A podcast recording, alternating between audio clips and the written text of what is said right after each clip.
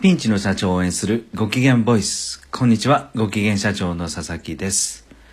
住宅ローンが払えない。今日はこんなテーマでお話したいと思います。えー経営がちょっと苦しくなって、資金繰りもきつくなったらですね、今度はね、社長の給料が出なくなりますよね。うん。社長の給料が出なくなると、まあ、社長の住んでるお家、家族が住んでる仲良く暮らしてるお家が、の住宅ローンが支払えない。うん、そういう苦しい状況に、えー、陥る社長も、えー今まで出会った方でいらっしゃったんですが、そういう方もね、あの、すぐ、家を手放して、引っ越さないといけないかっていうとそうではなくて、まあ、住み続ける方法がもちろんあります。まあ、その住み続ける方法もですね、いくつかあって、えー今置かれてる状況と、将来これからどうなっていくのかで、まあ、今、どうしていくのかっていう方法が、えーあるので、それを今日はね、少し紹介したいと思います。これはですね、大きく分けて、えー住宅ローンのリスケジュールっていう方法と、もう売るっていう方法が2つ、大きく分けてですよ。2つあると思っていて、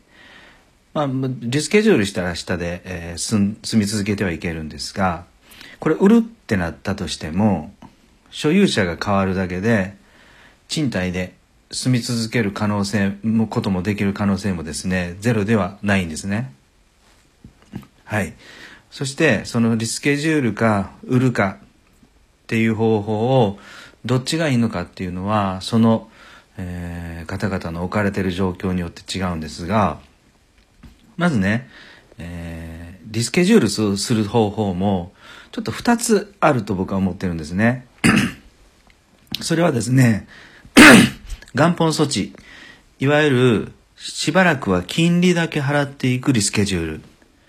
うん、これは、えー収支のバランスは今後ね、改善はする見込みはあるけども、今は本当きついので、極力毎月の支払いをゼロに近づけたい。そういう方が、えー金利だけのリスケジュールを金融機関と交渉すればいいと思います。そしてもう一つのリスケジュールは、えー返済期間の延長。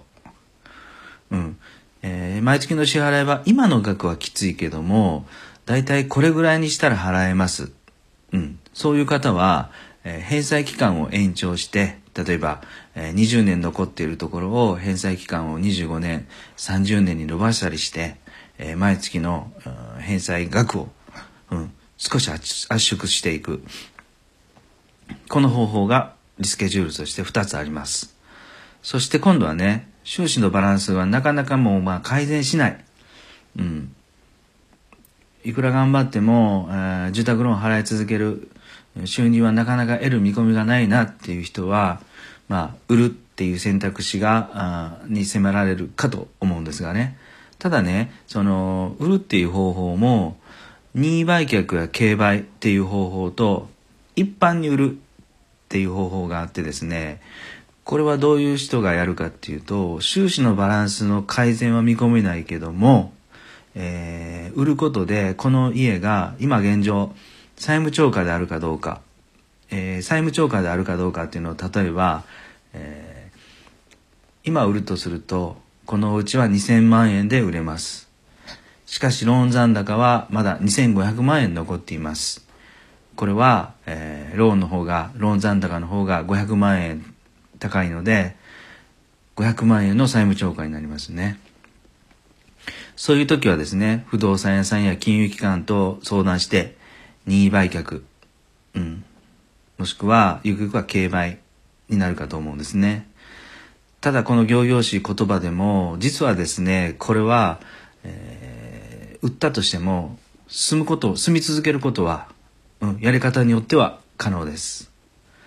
そしてですね、えー債務超過でない場合、例えば、えー今あるお家が、を売るとね、えー3000万円で売れます。えーそして、ローン残高が2000万円あります。とすると、1000万円プラスになるので、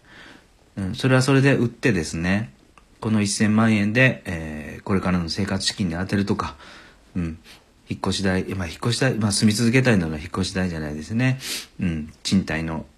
うん、所有者は変わりますが、えー、変わった所有者に賃貸で住み続ける家賃にするとか、そういう方法もあるんですね。うん。ですから、どうしても、うん、家族や、えー、家庭の事情でね、このお家に住み続けたい。そういうことであれば、方法はゼロではないので、うん、専門家なり、えー、金融機関なりに相談して、えー、叱るべきですね、えー、交渉をしていけばいいと思います。はい。住宅ローンが払えない。今日はこんなテーマでお話ししました。本日も最後まで聞いていただきありがとうございました。